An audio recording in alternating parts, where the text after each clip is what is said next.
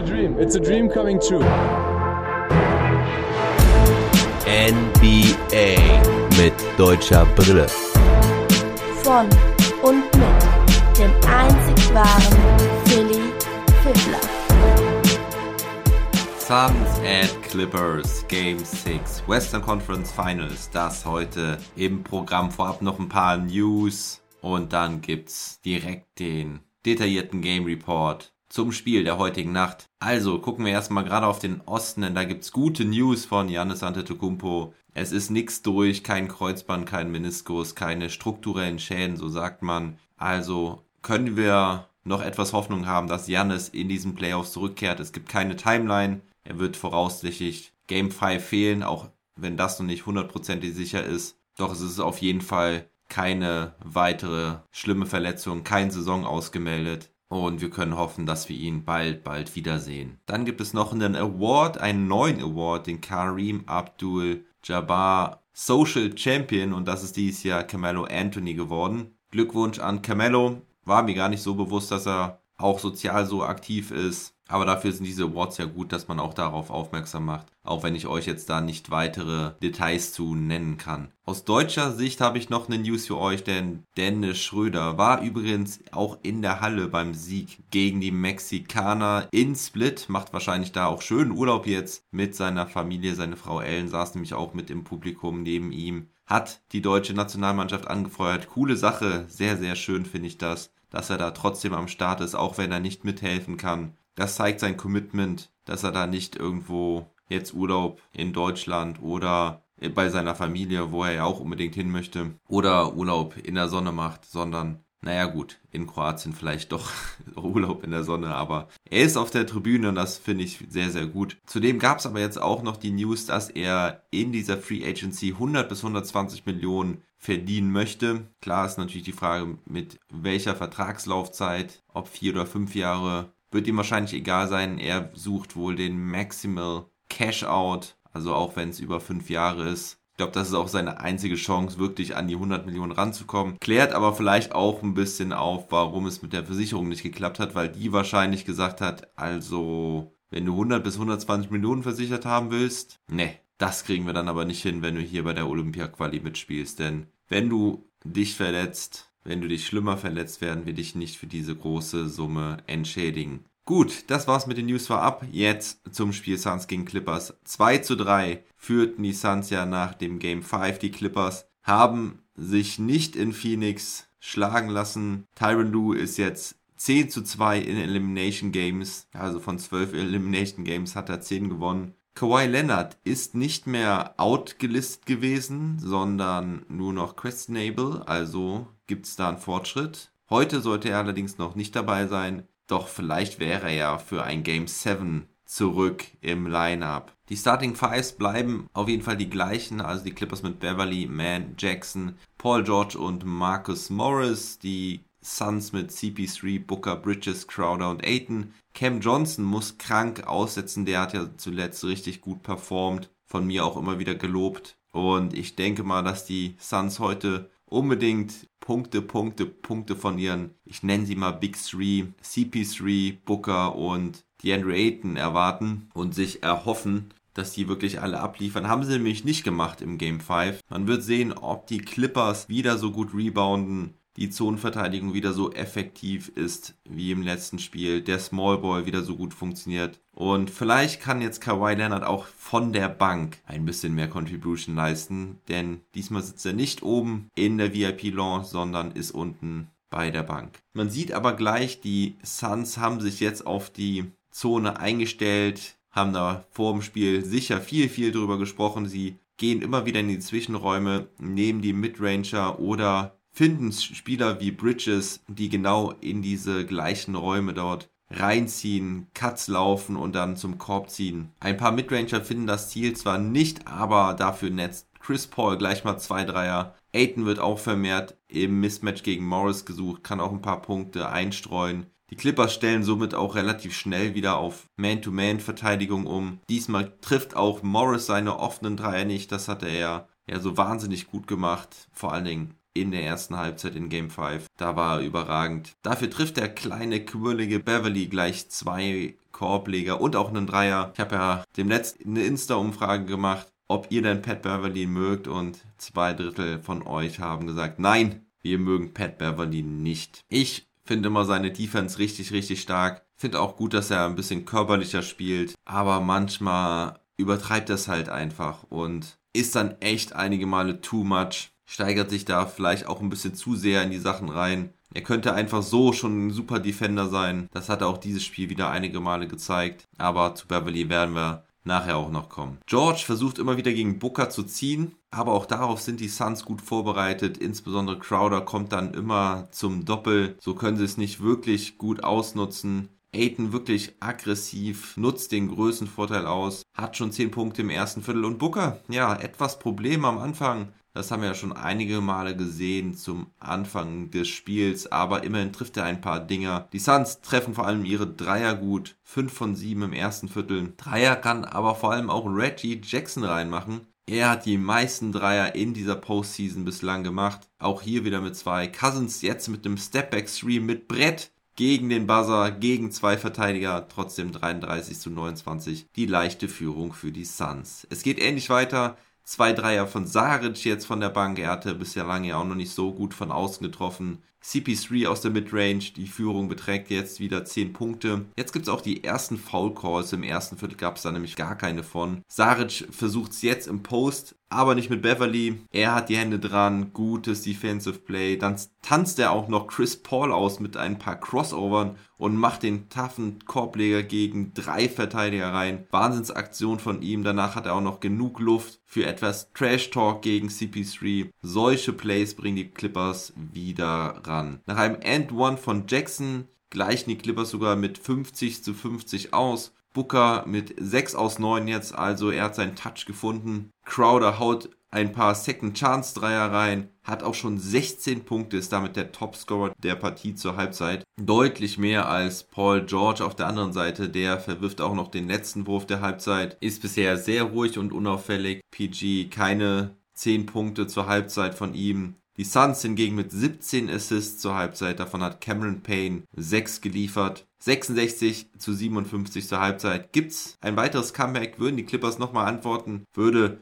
PG nochmal antworten? Vielleicht nochmal mit so 20 Punkten im dritten Viertel wie letztens. Doch erstmal sind es die Suns, die in Form von Crowder wieder einen weiteren Dreier reinhauen. Der holt sich dann aber auch das vierte Foul ab. Da hatte Aiton ein bisschen die Help-Defense verpennt. Und dann gibt's einen krachenden, wuchtigen Dank von Booker. Geiles Play von ihm. Sucht da immer wieder auch die Möglichkeiten in Transition. Dann, wenn die Defense der Clippers noch nicht steht. Und jetzt mal ein anderer erwähnt. Torrey Craig. Echt ein cooler Dude. Macht mir echt Spaß, der Kerl. Muss man jetzt an der Stelle auch mal erwähnen, der ein paar gute Plays dabei hatte, viele Rebounds sammelt und jetzt auch noch einen tiefen Dreier reinhaut. Dazu noch ein Assist auf Bridges im Fast Break. Er spielt viele Minuten heute und hat einen guten Impact von der Bank da, wo ja auch Cameron Johnson fehlt. Die Führung ist schon 17 Punkte. Langsam wird Zeit für die Comeback Clippers. Timeout. Und sie antworten mit einem 7 zu 0 Run. Morris hatte einen Dreier reingehauen. Er ist jetzt auch besser im Spiel, hat seinen Touch wiedergefunden. Also kein weiteres Off-Game von ihm.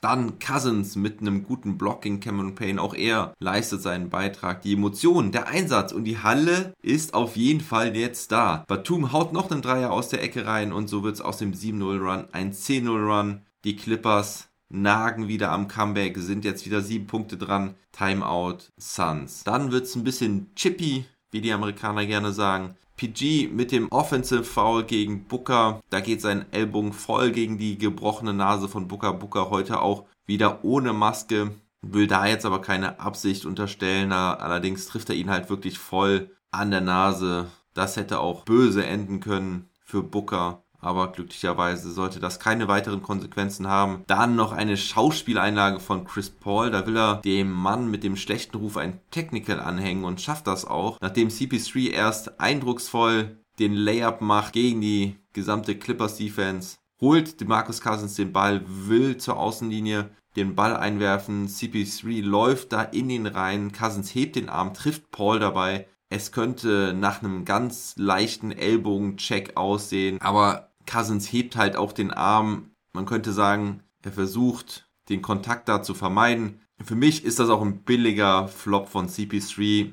Kennt man auch von ihm, dass er in so wichtigen Situationen gerne ein Foul provoziert, ein Technical oder ein Flagrant Foul provozieren möchte. Denn er läuft einfach in Cousins rein. Da muss er sich nicht wundern, dass er ein bisschen was abbekommt. Also ich finde, das kann er sich dann auch sparen. Aber Ball don't lie, sagt man so gerne. Paul macht den Technical Free Throw nämlich nicht rein. Einer seiner wenigen Misses heute. Dafür zeigt CP3, was er besser kann. Er macht den Pull-Up 3 97 zu 83 nach drei Vierteln. Und dann wird es so langsam zur CP3 Show, denn weitere sechs Punkte hintereinander von ihm Anfang des vierten Viertels. Erst der Layup, dann der Pull-Up und dann noch ein Behind the Back Dribble Move an der Baseline. Da hat er die ganze Defense gefaked und sich so einen freien Pull-up aus der Nahdistanz erspielt. Jetzt ist die Führung sogar 20 Punkte, aber es wirkt nicht so, als wäre das hier eine klare Sache. Es sind noch 9 Minuten zu spielen und Marcus Morris haut dann jetzt mal 5 Punkte rein. Jetzt soll Terrence Mann CP3 stoppen, aber CP3 haut ihn erstmal einen Dreier and One rein. Immerhin kann Mann jetzt eine 8-Second-Violation erzwingen. Doch was ist mit den Comeback Clippers? Muss man aber ehrlich gesagt nicht weiter groß drüber sprechen, denn CP3 haut hier ein Ding nach dem anderen rein. Nächster Pull-Up-3 von ganz weit draußen. Absolute Dominanz von Chris Paul. Er will hier in die Finals, will keinen Zweifel aufkommen lassen. Timeout der Clippers nochmal. Nach dem Dreier, nach dem Timeout geht er dann zu seiner Bank und dann gibt es einen Vorfall denn es wirkte zunächst so, dass er ein paar Worte für Beverly übrig hat, als er zur Bank geht. Der rastet daraufhin vollkommen aus, schubst CP3 mit voller Wucht von hinten. Also beide Hände gehen wirklich mit richtiger Wucht gegen den Rücken von Chris Paul. Der hat damit überhaupt nicht gerechnet. Also ich weiß nicht, ob Chris Paul da irgendwas gesagt hat. In der Wiederholung sieht man nur einen Blick, der zu Beverly geht. Und so oder so kann ich zu Beverly nur sagen, wer austeilt, muss auch einstecken können. Also ganz ehrlich, der Kerl provoziert alle und jeden mit Physical Defense und mit Trash Talk. Und ich weiß, dass Chris Paul auch Trash Talk kann, doch ich glaube nicht, dass er irgendwas so heftiges gesagt hat, was irgendwie gegen seine Mutter oder sonst was oder gegen seine Familie geht oder was richtiges unter der Gürtellinie. Das kann ich mir von Chris Paul jetzt nicht vorstellen und wie gesagt, in der Wiederholung sieht man nicht, dass er überhaupt irgendwas sagt. Vielleicht war vorher noch was, aber es geht eigentlich nur der Blick zu Beverly, was natürlich nach dieser Performance und nach diesen Dreiern genug aussagt. Und ich glaube, Beverly dreht dann einfach komplett durch und schubst ihn da. Es artet Gott sei Dank nicht weiter aus. Aber das finde ich wirklich billig von Beverly. Da muss er sich besser im Griff haben. Wie gesagt, wer austeilt, muss auch einstecken können. So ist er dann eben einfach nur ein schlechter Verlierer, kann es nicht sportlich nehmen. Also wirklich. Er geht dann auch mit Ejection runter, richtige Entscheidung, denn das war echt eine Spur zu viel. Und ich denke mal, das weiß er dann auch. Nun ja, 27 Punkte Vorsprung, 3 Minuten vor Schluss schickt Time dann auch seine Bank ausfällt. CP3 hat noch zwei Steals. Nach vorne gelingt den Suns nämlich auch nicht mehr viel. Sie spielen eigentlich nur noch die Uhr runter. Doch CP3 will noch einen, er haut noch einen Dreier rein für 41 Punkte. Dann darf er raus, schaut Richtung Publikum, ruft ein paar Mal laut, yeah oder Yes oder sowas. Ich bin in den Finals, hab ich mit euch nie geschafft. Schaut her, ich bin hier, ich bin in den Finals. Western Conference Sieger nach 16 Jahren in seiner Karriere. Ist er endlich an dem Punkt, dass erstmal seit 10 Jahren auch ein Team was im Vorjahr nicht in den Playoffs gewesen ist, das in die Finals einzieht. Die Hawks können das übrigens ja auch noch schaffen, waren ja auch letztes Jahr nicht in den Playoffs. Glückwunsch auf jeden Fall an den Western Conference Sieger, Glückwunsch an CP3, Devin Booker und Aiton und natürlich an das gesamte Team und auch den Staff und auch Monty Williams hochverdient. Es gab eine herzliche Umarmung der Trainer Lou und Williams und auch sonst recht viel Respekt der beiden Teams gegenüber. Nur Beverly war natürlich in der Kabine. Cameron Payne macht sein OKC Westbrook Gedächtnistänzchen mit Michael Bridges. An der Stelle kann er das auch machen, muss ich sogar ohne Ironie drüber lachen. Ja, diese Suns haben es echt verdient. Na klar, muss man auch sagen, sie haben ein bisschen Glück gehabt, dass alle ihre Kontrahenten irgendwie verletzt waren. Man muss bedenken, die Lakers hatten keinen fitten LeBron und dann auch noch einen verletzten Anthony Davis gegenüber. Die Nuggets waren ohne Jamal Murray und die Clippers ohne Kawhi Leonard. Die Suns hingegen haben es auch geschafft, immer fit zu bleiben. Also das ist natürlich auch irgendwo erarbeitet durch gezieltes Training. Das ist nicht nur Glück.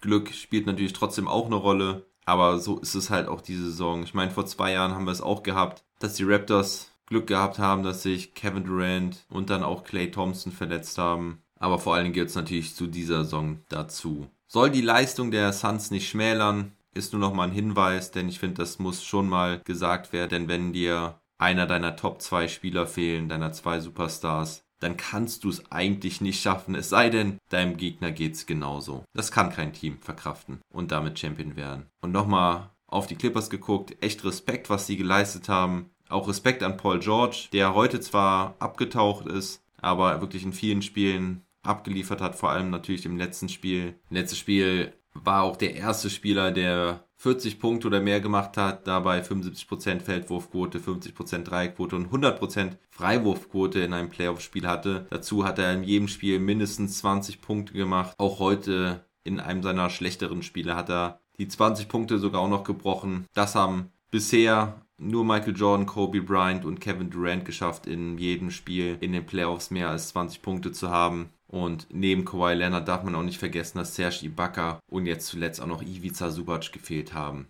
Also vielleicht auch ein bisschen Pech für die Clippers, vielleicht wäre dies Jahr echt mehr gewesen, vielleicht sogar der ganz große Wurf zum Titel. Aber schauen wir jetzt erstmal noch auf die Stats. Ehre wem Ehre gebührt. Allen voran Chris Paul. 41 Punkte, 4 Rebounds, 8 Assists, 3 Steals, 0 Turnover. Also da gibt es bestimmt im Nachhinein auch noch ein paar Rekorde, die dann announced werden. Also vor allen Dingen 41 Punkte bei 0 Turnovern im Alter von 36, das ist definitiv irgendwie ein krasser Rekord. Also da wird mir auf Anhieb kein Spieler einfallen, der das geschafft hat. Ich glaube, selbst LeBron dürfte das letztes Jahr nicht geschafft haben. Und wer dürfte noch in dem Alter so viele Punkte, so viele Assists und null Turnover gehabt haben? Boah, da fällt mir keiner ein. Ich glaube, Kareem Abdul-Jabbar hat nicht so viel. Wie auch immer, man wird es bestimmt im Nachhinein hören. Devin Booker mit 22 Punkten bei 10 aus 26. Ach so, bei Chris Paul muss man auch noch sagen, 16 aus 24, 7 von 8 Dreiern. Also das kommt auch noch dazu, dass die Quoten hocheffizient waren. Devin Booker also mit 22 Punkten, traf 10 aus 26, 7 Rebounds, 4 Assists, 1 Steal, 1 Block. Die Andrew Ayton mit starken 17 Rebounds und 16 Punkten traf 8 aus 10. Jay Crowder bleibt bei seinen 19 Punkten, aber auch natürlich ein sehr wichtiger Spark in der ersten Halbzeit, traf 5 seiner 9 Dreier insgesamt, 6 aus 11 aus dem Feld. Michael Bridges mit 9 Punkten und Cameron Payne mit 7 Punkten, 7 Assists. Tory Craig sprach ich an. Blieb bei diesem einen Dreier, aber hatte auch 8 Rebounds, 1 Assist, 1 Steal, 1 Block. Und Dario Saric, die zwei Dreier für 7 Punkte in 7 Minuten. Und schauen wir auf die Clippers. Da war Topscorer Marcus Morris mit 9 aus 17 für 26 Punkte und 9 Rebounds. Paul George mit 21 Punkten, 9 Rebounds. Quote lag bei 40%, 6 aus 15. Reggie Jackson mit 13 Punkten, 8 Assists traf heute nur 4 aus 12. Patrick Beverly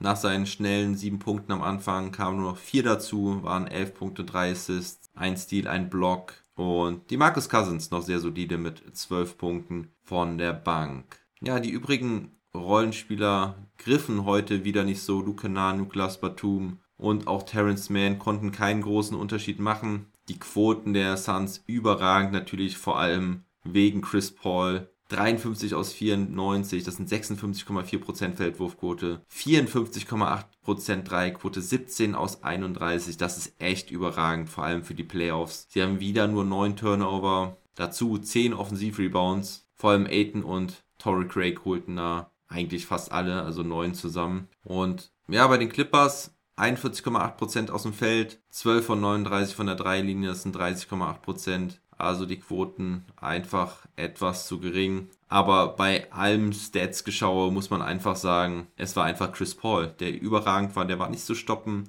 Der Mann war locked in, nachdem er im letzten Spiel nicht ganz abgeliefert hat. Seine zweite Chance nutzt er, das Ding zu closen. Devin Booker wird es gefreut haben, diesen erfahrenen Mann, der schon so oft in seiner Karriere in dieser Situation war, neben sich zu haben. Endstand übrigens 130 zu 103, falls ich das noch nicht genannt hatte. Und schauen wir noch kurz aufs Rebounding. Insgesamt halt 58 zu 40 für die Suns. Also diesmal konnten die Clippers ihre geringere Körpergröße nicht im Team ausgleichen. Die Suns am Ende mit 27 Assists, das auch nochmal sehr interessant und 54 zu 34 Points in the Paint. Ja, das war's zu diesem Spiel. Die Suns also in den Finals haben ja auch noch nie einen Titel geholt, haben jetzt wieder die Möglichkeit. Das erste Mal in den Finals seit 1993. Damals waren es Charles Barkley, Danny Ainge, Cedric Ceballos, Tom Chambers, Dan Major, Kurt Rambis und Kevin Johnson. Falls einem von euch die Spieler noch was sagen.